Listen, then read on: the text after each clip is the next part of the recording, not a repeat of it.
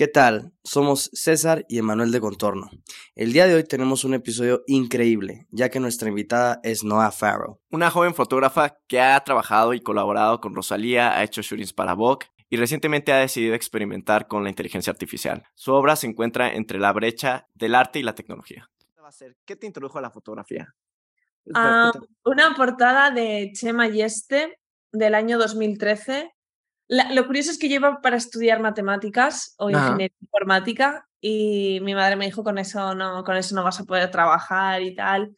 Y entonces me metí a estudiar audiovisuales. Estudié comunicación audiovisual, me especialicé mucho en guion y cine, que es lo que más me gusta. Pero dije, yo aquí no, aquí no voy a sacar dinero, esto es imposible. Entonces de pronto estando un día en un kiosco vi una portada de un Harper's Bazaar y dije, wow, ¿sabes? Como, ¿qué es esto y cómo se hace? Y desde entonces dije, empecé a comprar todos los meses todas las revistas que encontraba y dije, yo quiero hacer esto. Y en 2014 me metí a estudiar eh, un máster de foto de moda y a partir de ahí, non-stop. Mm, interesante.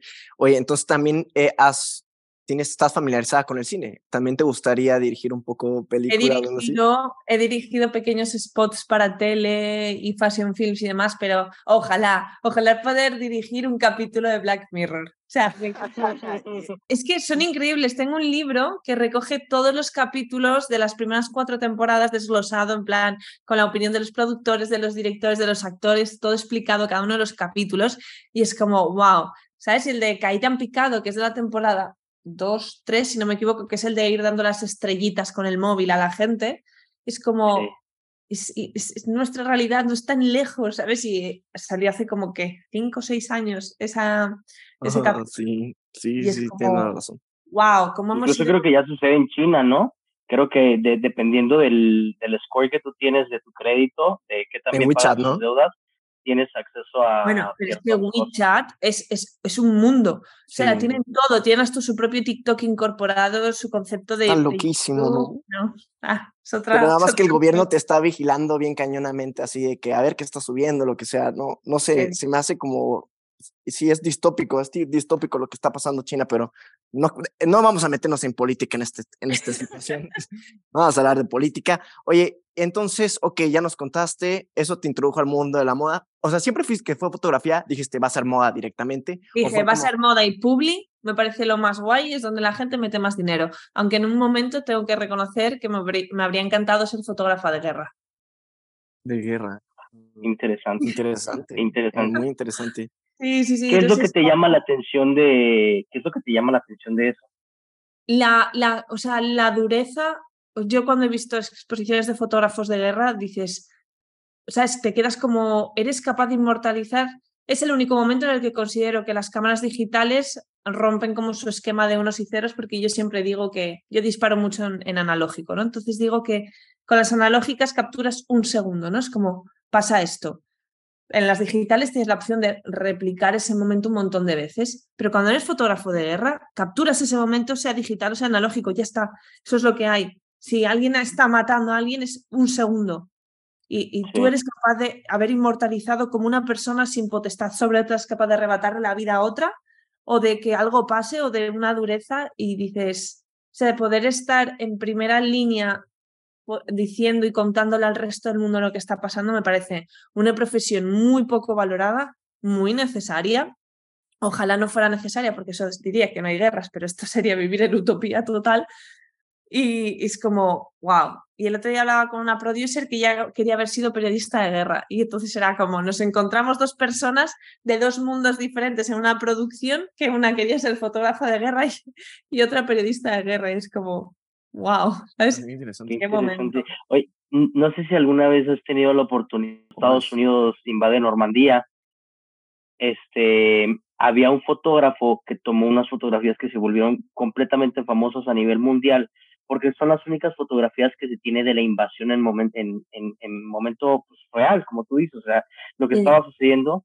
Y para mí es tan interesante la vida del fotógrafo porque era una persona tan aventurera o sea, completamente aventurera y, él cuando están descargando las tropas en Normandía, todo el mundo va armado con su risa, todo el mundo va armado con sus granadas y él iba armado con su cámara solamente. Ah, es que van muy defensos, o sea, no llevan nada, nadie les protege, o sea, Luego, con las últimas que ha habido que han secuestrado a, los fotógrafos e incluso los han llegado a matar, dices, me se fue la piel de gallina. Dices, son, o sea, ¿en qué momento estamos considerando que estas personas también su vida vale una mierda? ¿Sabes? Como cuando incluso a veces, esto ya es meternos otra vez en política, ¿no? Pero cuando a veces tienes la sensación de que al gobierno le da igual o que no pelea lo suficiente por la vida de estas personas, ¿no? Es como, es como, bueno, pues una menos. Mm, sí, sí, sí, ¿no?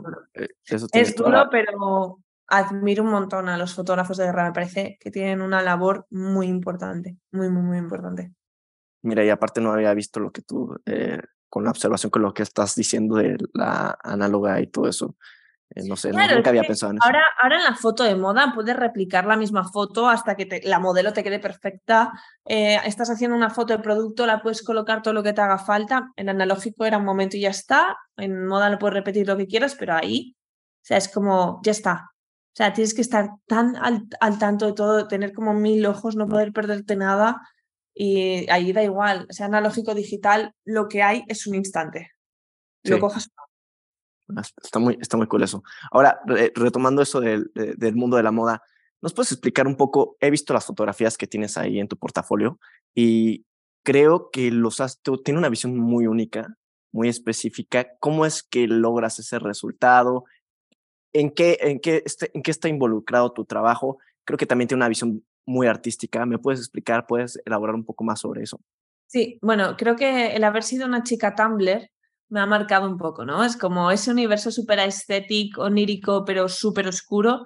Es algo que siempre he intentado reflejar. Eh, muchas veces a nivel cuando trabajas con clientes y son paid works grandes, pues al fin y al cabo te dejas llevar un poco por la visión del cliente, tú puedes imponer tus conceptos y demás, pero donde más se me ve reflejado es en todos los, los proyectos personales y sobre todo es porque con las caras, las caras me, me fascinan y considero, soy un poco como digamos, diría que como ya que el destripador, ¿no? Es decir, considero que las personas por partes somos muy guapas. Es decir, un ojo es guapo, una nariz es bonita, una boca es bonita, una oreja es bonita. A veces el cómputo total es feo, pero cuando, cuando te pones a fotografiar partes de cuerpos, ahí es donde creo que está la verdadera belleza, cuando deconstruyes a las personas y puedes ver un poquito más, ¿no? Cuando yo trabajo con, con, modelos, me gusta tener, pues, habéis visto, ¿no? Mi manera de ser es como muy familiar, es muy cercana y me pasa exactamente con clientes, con modelos, entonces también creo que el ambiente que se genera es muy distendido, está todo muy relajado y no hay como tensiones, ni momentos raros, ni nada. Entonces eso es algo también que, que creo que se puede ver. Oye, ¿qué haces cuando hay tensiones y momentos raros o cuando la gente no está tan relajada? ¿Les, das como maniobras? Me ha tocado lidiar con clientes que ponen la presión sobre mí. Eso es algo que nunca permito que pase a los modelos, jamás, ¿no? He tenido clientes en los que a veces han dicho comentarios muy feos sobre las modelos y es como, la modelo aunque no hable español, te entiende, ¿sabes? Nota esa energía y es como seguir a mi bola intentando como ser una muralla, que luego ya puedo pasarme dos días en coma por falta de energías, pero sí que es cierto que tienes que hacer un poco de muralla entre lo, cómo pueda comportarse la persona que lo está haciendo mal y las personas que al otro lado no tienen ningún, ningún ninguna culpa, ¿no? No, interesante, interesante. Entonces, a ver, eh, ¿Nos puedes explicar un poquito más de las técnicas que utilizas para tomar, para capturar estas tomas que se me hacen bastante únicas? Ya nos habías platicado que son muy oníricas, muy etéreas. Yo también las vi y dije, pues, ah, parece como un sueño, ¿no? O sea, pero. Ensucio un montón mi objetivo, siempre. O sea, tengo como un filtro al que le he echado zumo naranja, le he echado hablando mal y pronto escupitajos, le he puesto filtros, lo he rayado, he hecho mil cosas para que la luz nunca se vea. O sea, yo creo que las cámaras digitales tienen como ese sharp que no es real, ¿no? Es como cuando tú haces una foto, o sea, cuando tú ves algo, por ejemplo, a contraluz, ves como los flares de la luz y si tú vas a hacer una foto y se ve como súper sharp y es como, eso no, no es. Vengo de que mi película favorita, que son Vírgenes Suicidas de Sofía Coppola, tiene todo lo contrario. Ah, perfecta, perfecta la película, es una película perfecta. Está en HBO.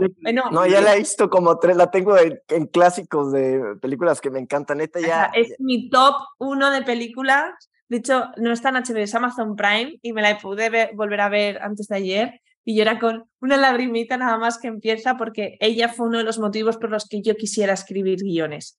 O sea, Lost in Translation y Vírgenes Suicidas es como una manera en la que lo preciosista, lo estético, lo femenino tiene una oscuridad tan intrínseca y tan escondida que se habla con tanta normalidad, o sea, en Vírgenes Suicidas llega un momento en el que lo menos importante es que se estén suicidando al final, ¿no? Es como, y te quedas hasta su suicidio es poético. Entonces, todo eso a mí me lleva a querer replicar que todos mis shots y todas mis fotos, incluso con la IA, todo parezcan estilos de pelis que te lleven a casi algo, un universo super dreamy, un universo irreal, ¿sabes? Como que puedas estar prácticamente en un momento de ensoñación, ¿no? Sí, y, sabes que el, libro es, es maravilloso, ¿eh? Yo cuando vi la película, la influencia sobre lo que yo consumo porque él es mayor que yo. Entonces tú cuando tienes un hermano mayor siempre esa es la relación, ¿no? Todo lo que él ve, tú lo ves y todo lo que él escucha, tú lo escuchas. Entonces él me puso esa película y me fascinó la película, o sea, yo quedé completamente encantado.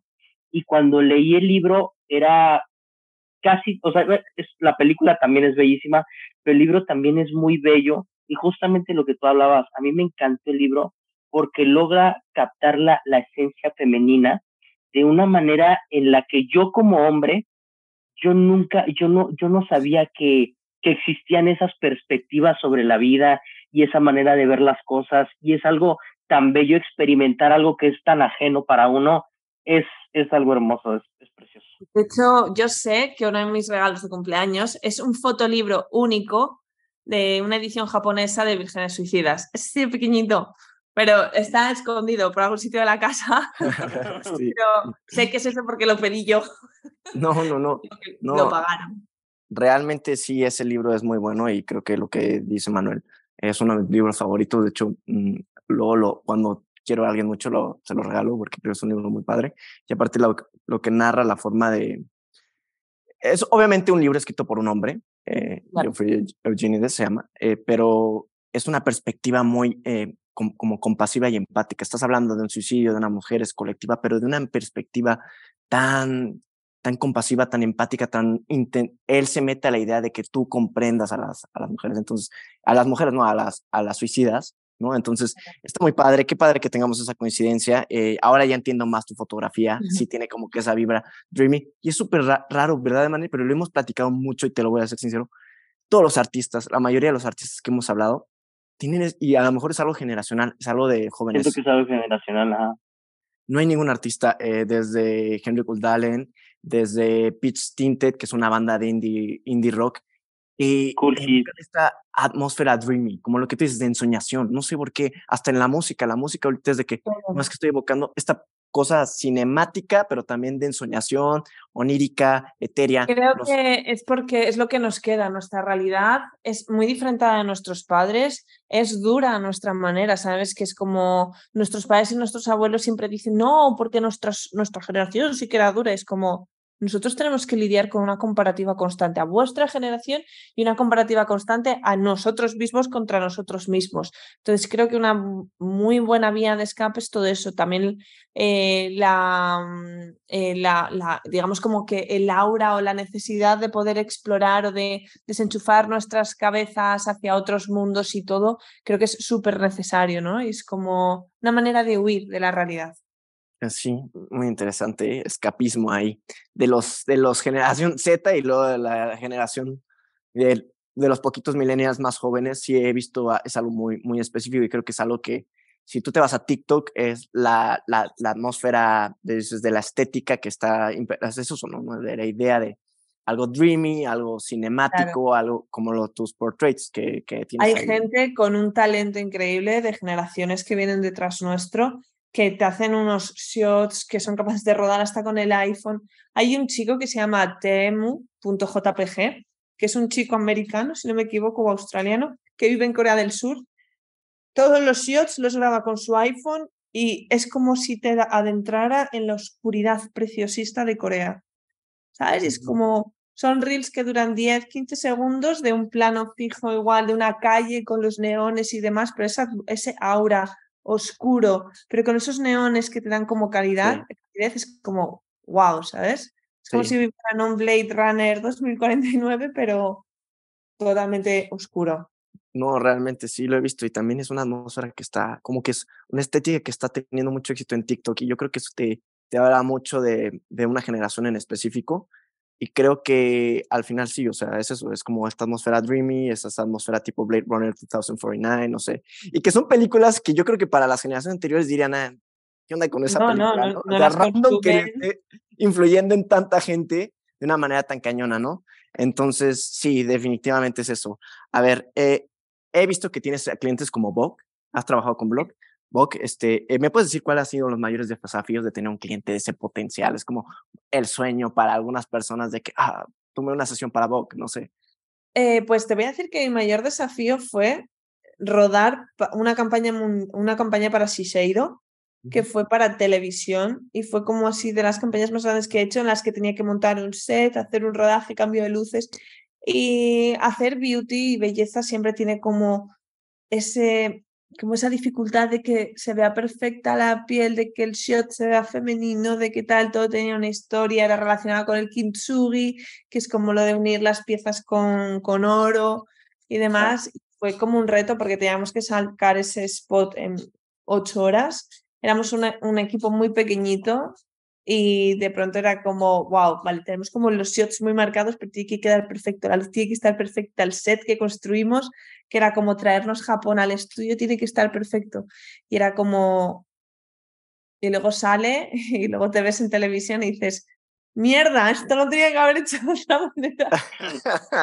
Eres muy perfeccionista. ¡Ah, Eres es muy horroroso! Es Sí, como, sí. ¿veis cuando jugaba, no sé si habéis jugado al Gran Turismo, pero Sí, cuando corrías contra ti mismo y eras un fantasma? Ah, sí, que, que, bueno, pues yo me siento igual, ¿no? Como correr contra mí misma todo el tiempo en bucle. ¿Sabes? Es como, Dios mío, es como agotador, ¿sabes? Me gustaría poder parar, pero también me parece imposible a la vez. Sí, o sea, está cañón. No, nunca había pasado eso, nunca. O sea, sí me ha platicado mi hermano de que no, pues cuando compites contra ti mismo, yo de, pues, no, yo no compito contra mí mismo, o sea, y fíjate que a mí, sí- a mí sí me pasa bastante eso de que yo sí, yo tengo un sentido muy competitivo, pero no es contra la demás, las demás personas. O sea, Ah, no, no, claro, Sí. yo contra los demás tampoco porque sus circunstancias no las sabes. Que ahora para conseguir esto no sabes si es porque venga de familia con dinero, porque el dinero lo haya ganado, porque sus circunstancias sean diferentes. O sea, yo compito contra quien he sido ayer y contra quien puedo ser Ujú. mañana, ¿no? Pero a veces como que esa manera de pushearnos tan fuerte llega a un punto en el que también es súper contraproducente, porque a veces creo que dejamos de hacer cosas porque pensamos que no somos válidos, ni tan siquiera nos damos el chance para poder intentarlo, ¿sabes? Es como, Omar, estamos tirando y lanzando a la basura ideas o conceptos que perfectamente podríamos hacer, pero como, ah, no, no lo voy a conseguir ni me voy a molestar, ¿no? Es como, para no hacerlo perfecto no lo hago, yo eso es algo en lo que estoy intentando trabajar, porque es como, aunque no sea perfecto, lo he intentado, ¿no?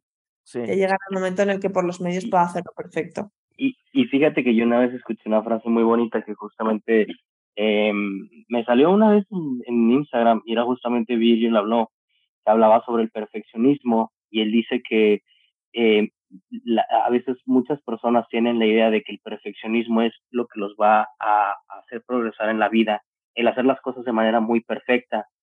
Y dice que él a lo largo de todos los años que ha vivido y porque él también pensaba de la misma manera, dice que justamente el perfeccionismo no, no promueve el que tú avances en la vida.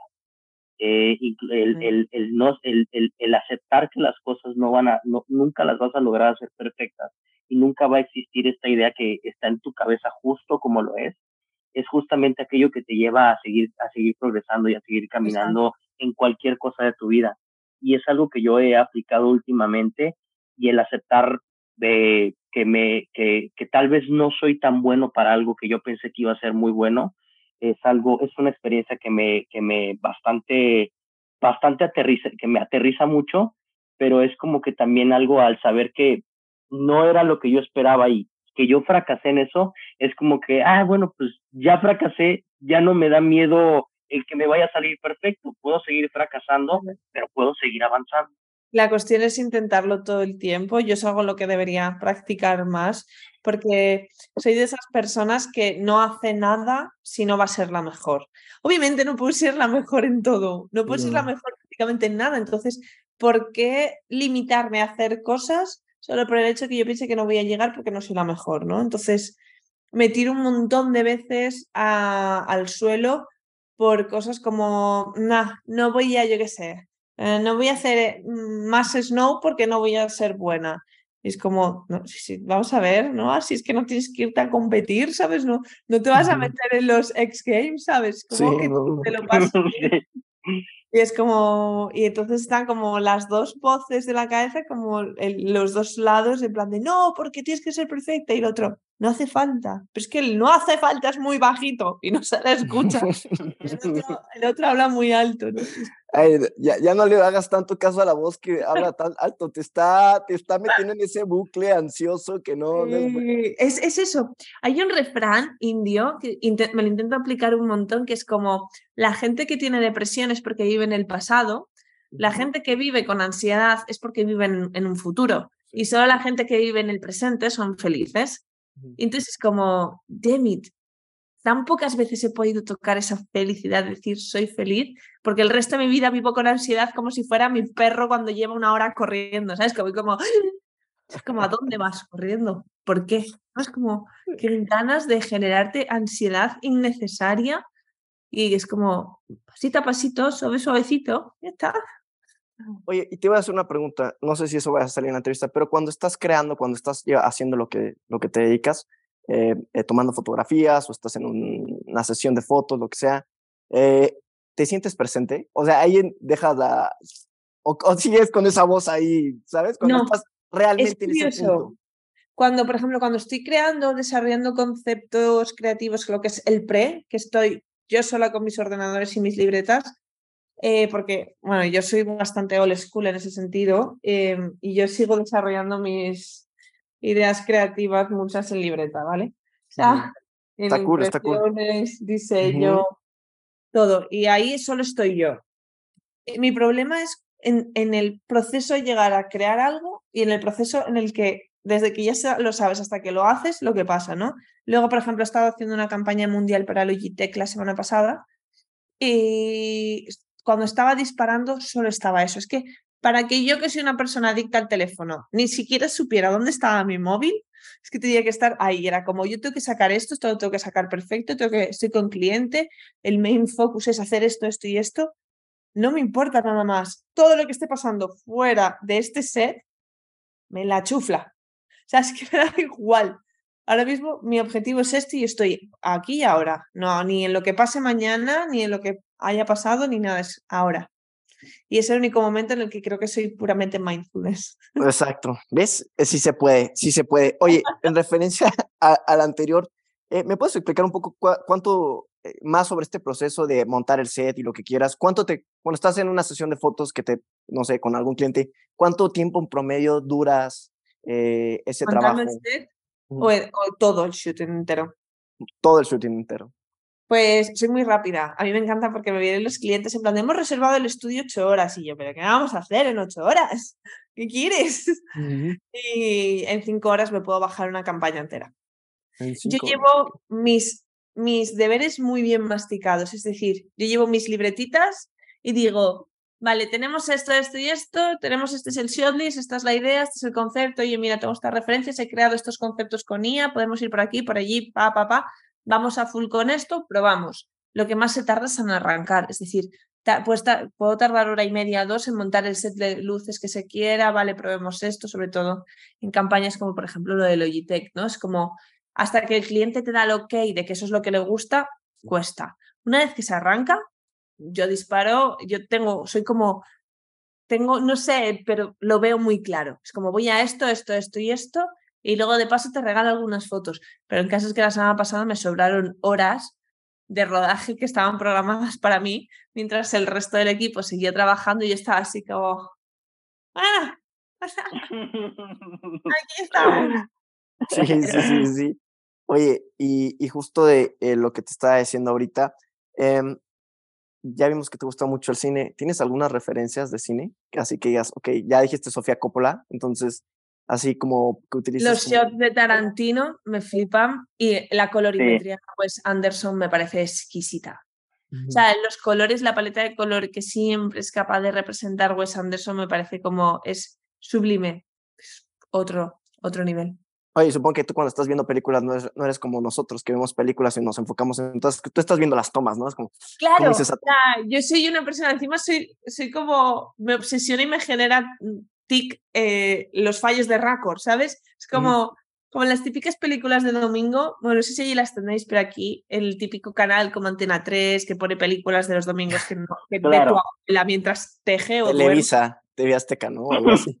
y es como típicas películas que, que, son, suelen ser alemanas la mayoría, entonces, chaqueta puesta, no chaqueta puesta, chaqueta puesta, no chaqueta puesta, entonces yo estoy como... Oh, señores. aprendiendo cómo no hacerlo. Claro, es como, ¿dónde estaba el script diciendo, en esta toma lleva una chaqueta, póngansela? Es como, pero por favor.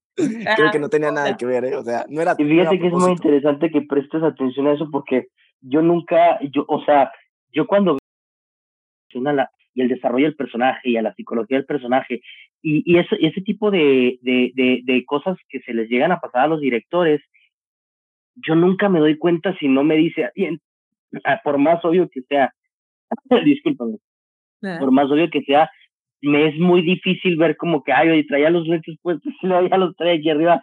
No, es imperceptible para mí. Yo sí consumo, encima sigo un montón de gente en Instagram y youtubers que se dedican a, ah, analizar y desglosar un montón las pelis, las desgranan como a un nivel que digo, wow, ¿sabes? Y hay un chico, ahora mismo no recuerdo el nombre en YouTube, que coge como el otro día estuve viéndome la de Malditos Bastards, la de Inglorious Bastards, cómo destripa la primera escena en la que Hans Landa llega a la casa. sé si te empieza, no, porque este plano, porque aquí tenemos los detalles. Claro, yo me quedo absorta viendo eso, digo, es que es, exquisito, ¿sabes? Como, como cada uno de los planos tiene que estar milimétricamente pensado y ahí entra mi obsesión por la perfección y dices tú, damn, es que es perfecto. ya. Pero sí, sí, y he aprendido a ver pelis, a verlas en plan, verlas y no estar como, ¿Has visto eso? Ese vaso no estaba ahí. ¿Has visto eso?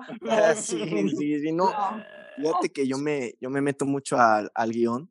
A mí me gusta mucho el guion, entonces puedo captar como, ok, esto no hace sentido en el personaje, ¿por qué está haciendo esto? ¿Por qué está actuando así? O sea, hay un, hay un vacío totalmente, ¿no? Oh. Pero, pero no, a las tomas es como, y fíjate que últimamente que me ha traído la fotografía y también por eso llegamos a ti, eh, sí me, me, pongo a ver la fotografía, pero más como en plan de aprender, ¿sabes? Como que veo películas que son buenas, entonces digo, voy a aprender aquí cómo, cómo hacerla, hacerla de que, de que aprendo algo, ¿no? Os recomiendo mi película favorita a nivel de dirección de foto.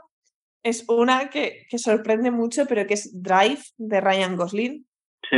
Sí, no. Ah, eh, ah, o sea, esa fotografía, o sea, esa dirección de foto o sea, a mí me da igual que Ryan Gosling no hable en toda la peli, mejor.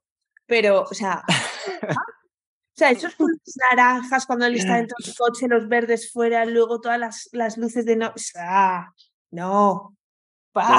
sí, sí, sí. rabia, es que lo que digo es que me dais rabia. Lo bueno es que. Y aparte, justo... Ah, tú, adelante. Ah, y aparte que hemos visto la, yo he visto, hemos visto varias películas, justo estábamos viendo la de Cowboy, ¿te acuerdas que la puse aquí en la, en la, en la casa? Copenhagen Cowboy, una serie del mismo director. De... Del mismo director, y siempre pienso que desde Drive, él como, o sea, para mí en el principio las tomas son impresionantes, es una obra de arte, ¿no? Pero el guion, el guion es que, ¿por qué el guion está tan malo siempre? A veces veo guiones de Drive y digo, no, es que el guion, o sea... Pero Drive está basada en un libro que yo no, me Drive está mejor.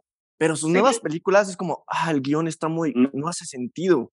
Pero pues es que es eso, o sea, que luego a veces me gustan mucho de películas que son grandes tomas fotográficas y sí solo las veo por las tomas, no las veo por el guion porque el guion sí está medio chafo. Realmente, de hecho, The Neon Demon es del mismo ah, de fotos, si no me equivoco, sí. pero no me la pata.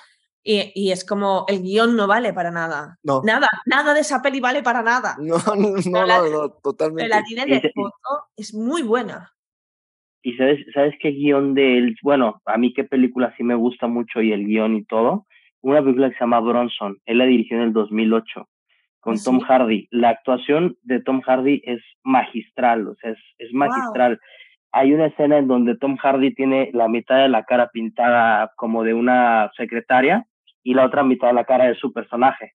Entonces es una técnica que se usa mucho en el teatro, en donde él está interpretando dos personajes a la misma vez y cuando es él, está viendo de este lado de la cámara y cuando va a cambiar de personaje, él da vuelta y es la, es la otra persona y la voz es diferente. Quien ha utilizado ese recurso un montón ha sido Stromae, el chico este francés, en Toutes les Femmes. Es brutal. Ese videoclip es increíble. Sea, porque es eso justo, tiene la mitad de la cara con el recogido del chico, la mitad de la cara con un recogido de un moño aquí. Entonces, cuando él está bailando hacia el lado del perfil izquierdo, actúa como un hombre, se mueve como un hombre, gesticula como un hombre. Las luces del set son, son verdes que replican un hombre y cuando mira hacia el otro lado, todo es rosa, actúa como una mujer, se mueve como una mujer, es exquisito. ¿Sabes? Y luego hay un momento en el que él va girando así y es en un pasillo, entonces va luz verde, ah, rosa, verde, rosa, verde, rosa. Y yo me imagino al técnico de luces ahí, venga chicos, arriba. Y así, porque está, la toma es como un traveling hacia atrás y entonces va eh, verde, rosa, verde, rosa. brutal es que imagínate, ella tiene esa perspectiva, ¿no? Siempre está pensando como, no, así, le, así me imagino que le hicieron. y es como alguien, yo estoy pensando en el guion, no sé, pensando en otra cosa, pero toda esta perspectiva creo que es increíble que la tengas y creo que te, te ha ayudado mucho. Y este, y ahora sí vamos a hablar un poquito de cómo es que has empezado a experimentar con inteligencia artificial para generar imágenes. ¿Qué te llevó a ese mundo tan nuevo? Mm. Te cuento, un día navegando por internet, o sea, por internet no, por Instagram, me salió una imagen de una familia de monstruos. Yo dije, che, Dios, o sea, qué maravilla esto, ¿no? O sea, ¿quién ha cogido a esta gente y la ha personalizado de esta manera, tal, no sé qué? Y de pronto empiezo a leer y leo Mid Journey, no sé qué, Mid Journey, Mid Journey. ¿Qué coño es Mid Journey? Y entonces estaba hablando con un muy buen amigo mío que es un diseñador gráfico brutal. Y me dice, mi journey, lo de la aplicación de, de, inteligencia artificial. Y yo, pero eso no es Dalí solo. Y me dice, no, no, ese es total. Nos metimos, yo ese día, no te exagero, nueve horas estuve en mi journey. O sea, fue como meterme y hacer así como... y desapareció la paz de la tierra prácticamente durante dos semanas que mi chico me decía, podemos cenar y que dejes el puto ordenador a un lado. Y yo, no puedo. Ahora puedo meter una foto, ahora puedo meter mi trabajo, ahora puedo mezclar dos fotos mías, no, ahora cinco, pero esto no puede parar. Y desde entonces, eh, horas y horas y horas y horas, constantemente. No te exagero, igual he generado ¿qué? más de 5.000, 6.000 imágenes, mínimo. Wow, eso está muy interesante. Sin parar. Y llevo, voy a hacer cuatro meses ahora en abril pero es, es, que no, o sea, me, ayuda, me ha ayudado tanto a que mi mente de pronto se abra y decir, y a volver a encontrar esa creatividad que había perdido y esas ganas de poder conseguir lograr. Ha sido una mezcla entre volver a verlo sin translation por primera vez en el cine, que yo no me pilló para verla en el cine, más haber estado con la inteligencia artificial para volver a decir en plan de, yo quiero hacer fotos que parezcan pelis y quiero dirigir. Entonces ha sido como, necesito hacer eso. Entonces ha sido una mezcla entre la inteligencia artificial y, y, el sentirme que, que, hay un mundo ahí fuera que, que, tengo que irme a explorar. No, pero ¿sabes qué? Dime, dime. Entonces, ¿tú crees que la inteligencia artificial vino a, a recordarte todo aquello o toda esa creatividad que tú tenías dentro de ti? Sí, para mí ha sido como volver a conectarme con esa con esa niña pequeña que estaba dentro y que cuando hacía fotos y demás era como, no, que se compraba bolas de discoteca, luces de colores, cositas de purpurina y cosas así. Era como, ¿en qué momento yo mentalmente he envejecido para limitarme a hacer lo que el cliente quiere y no a perseguir lo que yo pudiera querer? ¿no? Es como, ¿dónde, ¿en qué momento se me desenchufó la Noa madura de la Noa pequeña? ¿Sabes? Y ha sido como, no, y me he metido y quiero hacer esto y quiero esto, quiero hacerlo en real life y quiero hacer este concepto y voy a crear un concepto de una peli, vamos a hacerlo así y he liado a gente y ahora estoy con un proyecto que, he conseguido sacar de la IA, que es como las fases de una relación tóxica y estoy como, a ver, ¿de qué manera puedo hacerlo? Ayudándome un montón de, de conceptos de la IA que a veces cuando yo los escribo, o sea, la IA por sí sola no hace nada, evidentemente entonces, para mi gusto, es como que mi mente y la mente de la IA nos hemos fusionado para lograr encontrar y navegar de una manera mucho más profunda en, esa creatividad y ese imaginario que a veces creo que vamos como los caballos, ¿no? Como así y no, no tenemos como una visión ampliada y no somos capaces de pensar fuera de la caja y siempre vamos como esto, esto, esto vende, esto funciona, esto funciona. Pinterest, Instagram, no, ahora mira esto, esta, ah, esta persona está haciendo esto, esto está haciendo esto y es como no. ¿Y dónde está nuestro momento de experimentación? Yo lo encontré por medio de la IA. Otras personas lo habrán encontrado de otra manera, pero el mío ha sido por ahí. No, y es, que sí pasa mucho. Yo he visto eh, varias em, cosas generadas por inteligencia artificial y, y, y, es un mundo, un mundo, o sea, es como realmente, y más cuando es súper onírico esto, digo, qué padre, porque es como un sueño y está muy cool porque sí te alimenta mucho la mente. O sea, yo por eso he llegado a este tipo, o sea, generalmente ah, tenemos artistas visuales, lo que quieras, pero llegar a este mundo es porque sí parece que estás en otro planeta. Pero está, hay una representación visual ahí, ¿no? Y justo con tu trabajo, al, creo que las tomas que eliges, o sea, no podrías decir. Es que luego la gente dice, no, es que es escribir un prompt. No, punto uno, el prompt no se escribe solo. Yo mis prompts tienen cinco, seis o siete líneas porque escojo el tipo de película que quiero, el tipo de cámara, el shutter, el speed, a qué hora, en qué mes, en qué año, cómo quiero las luces, dónde quiero que estén colocadas, qué quiero que estén haciendo las personas. Y luego me salen cuatro opciones de las cuales voy generando variantes para luego poder dar con el resultado más óptimo que luego paso por Photoshop y eh, ajusto colores, granos, ¿sabes? Como es un proceso que la gente es como, no, ya, eh, nos va a quitar el trabajo. Es como, no. no, no, no. Y es bien padre ver Al final de cuentas, ¿crees que es una herramienta que te permite explorar cosas de una manera más sencilla? Evidentemente, o sea, yo, por ejemplo, cuando tengo con clientes y tengo que llevarles una conceptualización, en las que yo puedo decirle, no, en Pinterest, ¿no? Navegando durante horas, no, de esta foto queremos la luz, de esta foto la pose y de esta el background. Y, a ver, todos sabemos cómo son los clientes. O sea, a veces el cliente no ve, le cuesta ver. Y no, le culpo, o sea, tendrán mil cosas en la cabeza. Entonces, por medio de la IA, tú coges, mezclas todos los conceptos, escribes, le dices, oye, sería un concepto visual parecido a esto. Y le va a ser mucho más fácil que tener que entender, muchas veces, a veces, gente que no viene de una rama artística o creativa, entender cuál es el resultado o por dónde puedes ir. Que luego sea más acertado o menos acertado, totalmente cierto. Pero es, e, está ahí, es una herramienta, no, no tiene que verse como el enemigo. O sea que lo que tú haces nada más para eh, profundizar un poco en, en, tu proceso creativo, este, estás en mi journey, le metes cosas, le metes tu prompt y tú vas más o menos creando una historia, ¿se puede decir así? Más o menos.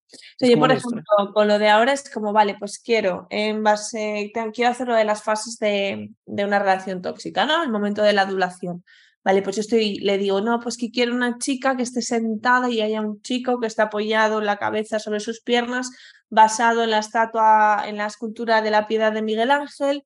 Quiero que esté en un fondo blanco con unas luces rosas por detrás, pero quiero que haya una luz dorada que entre por un lado.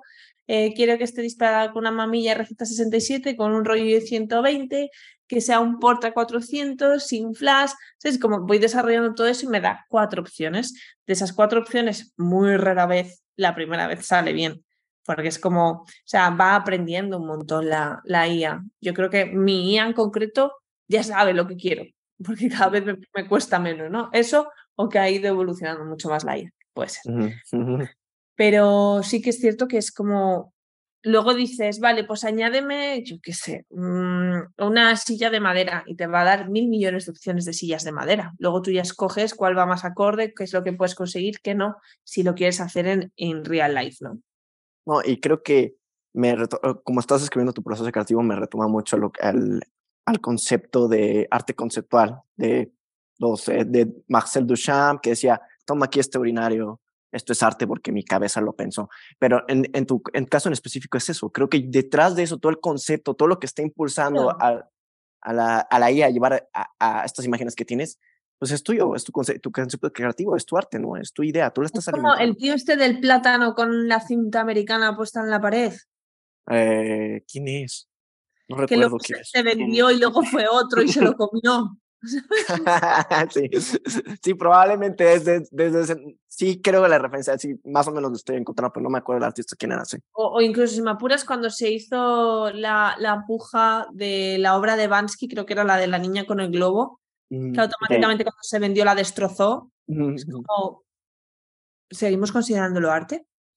Es, como... es que siempre ha sido un dilema, siempre ha sido un dilema eso y creo que por eso... Va a seguir siéndolo cuando evoluciones como... Yo me acuerdo que mi, profesor de máster, que en paz descanse, que era exquisito, eh, él siempre me dijo, de cuando entró un día me dice, bueno, ¿por qué estáis aquí? No, para hacer arte tal. Y se puso, no hacéis arte, no sois artistas, nunca seréis artistas, sois comerciantes de, de necesidades o algo así fue. Y es como, en cierto punto es verdad, o sea, cuando te metes en el mundo y solo trabajas para clientes y solo haces clientes y solo clientes, llega un punto en el que comercializas con tus manos, con tus cámaras y ya está, eres un mero comerciante. Luego está el otro punto, que es este, que es como, no, pues yo quiero hacer esto y quiero que detrás de cada foto o en cada foto haya pequeños detalles que, que cuando los veas digas tú, hola, mira esta información que no la había pensado, que está aquí escondida, ¿sabes? Como muchos add-ons por ahí extras que, que, formen parte de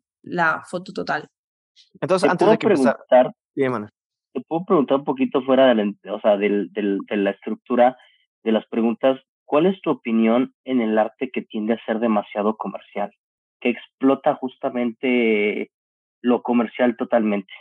Tiene que existir.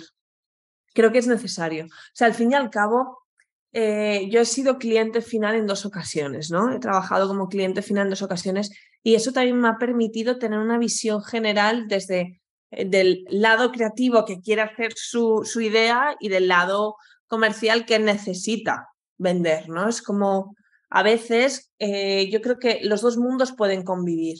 También te digo que el mundo comercial, si dejara de existir, la gente no consumiría o tendríamos que encontrar otra manera de consumir. Incluso ahora con TikTok, con esta nueva mecánica o esta nueva metodología que se llama el desinfluencer, ¿no? También está suponiendo un nuevo concepto de ventas eh, y de ser comercial. Entonces, yo creo que siempre va a existir, siempre ha existido y eso no, no va a cambiar. Evolucionará, pero seguirá estando.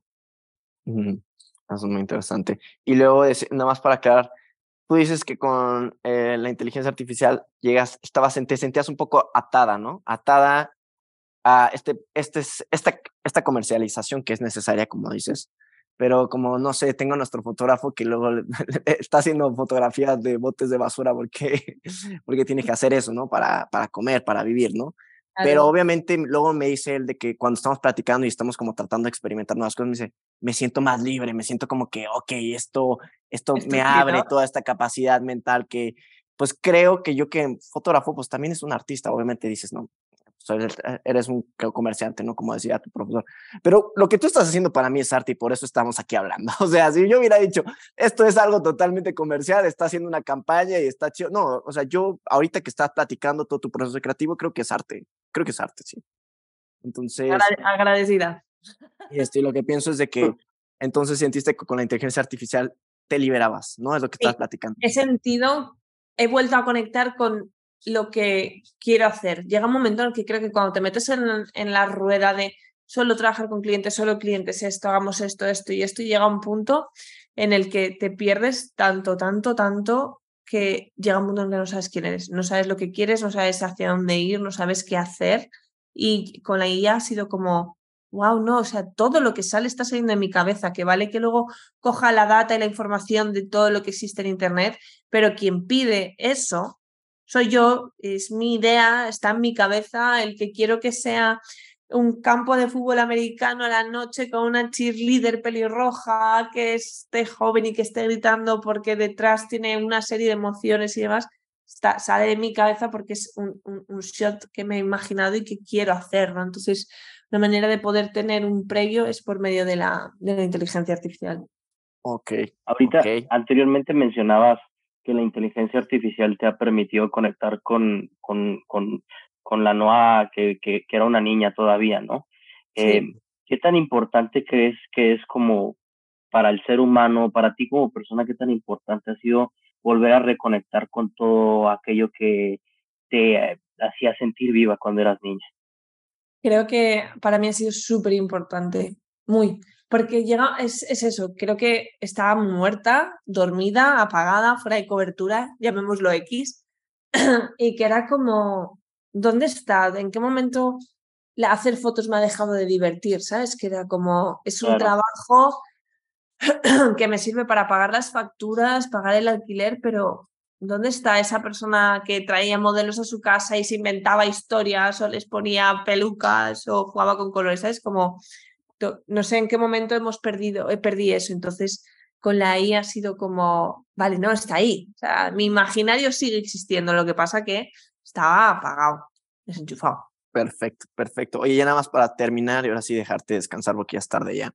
Eh, ¿Nos puedes platicar de tu proyecto este que estás hablando? Me interesó bastante, un poquito ah, más a pues detalle. No, no nos tienes que, luego hay artistas que son muy celosos con que no, no quiero platicar hasta que Ah, no, yo, a mí me da igual, yo soy, bueno, estáis viendo que soy como súper familiar, hablo de todo, pero se me ocurrió como eh, las fases de una relación tóxica. Además, cuanto más hablo con, con mis amigas, mis amigos me di cuenta de que mantener una relación en el tiempo en nuestra generación es como complicadísimo, ¿no? Todos tenemos un montón de issues, todos tenemos, eh, las redes sociales nos han provocado también ser muy celosos, no de nuestra intimidad, sino de lo que puedan estar viendo otras personas, de compararnos constantemente con otras personas, con otras chicas, con otros chicos, ¿no? Es como, Dios, no, le ha dado like a esta tía, esta tía que tiene que yo no tenga, ¿sabes? Como ah, antes no existía, podría existir eso, pero no era tanta la obsesión comparativa que, tenemos ahora, ¿no? Entonces, eso me dio que pensar el hecho de que a veces